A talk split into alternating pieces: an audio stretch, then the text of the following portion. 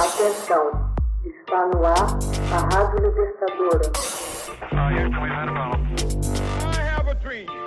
Começa agora o Hoje na História de Ópera Mundi. Hoje na História. 2 de dezembro de 1859. Abolicionista John Brown é enforcado nos Estados Unidos.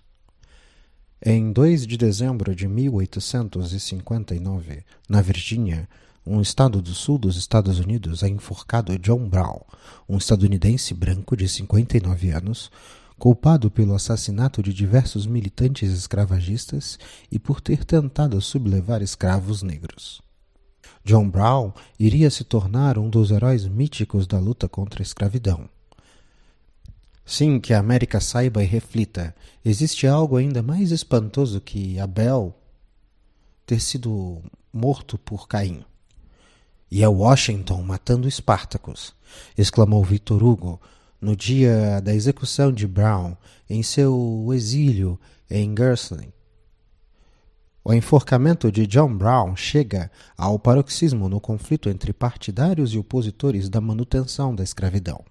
A Federação Estadunidense estava à beira de uma implosão.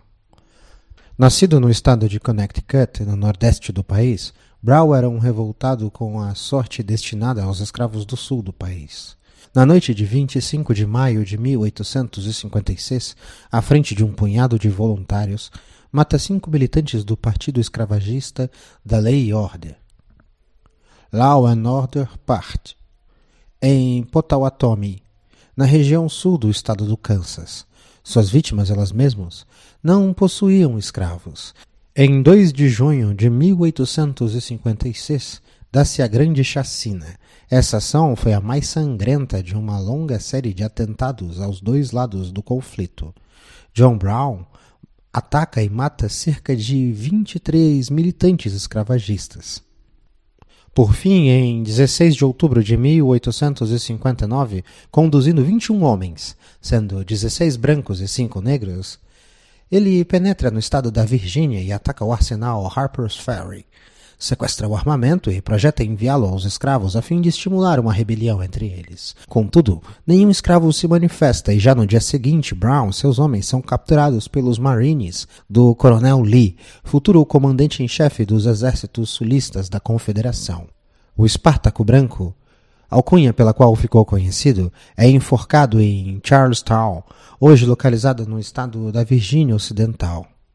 Três semanas mais tarde, Abraham Lincoln é eleito presidente dos Estados Unidos. Logo depois, o Sul proclama a Guerra de Secessão. Hoje na História. Texto original Max Altman. Edição Laila Manuelle. Narração José Igor.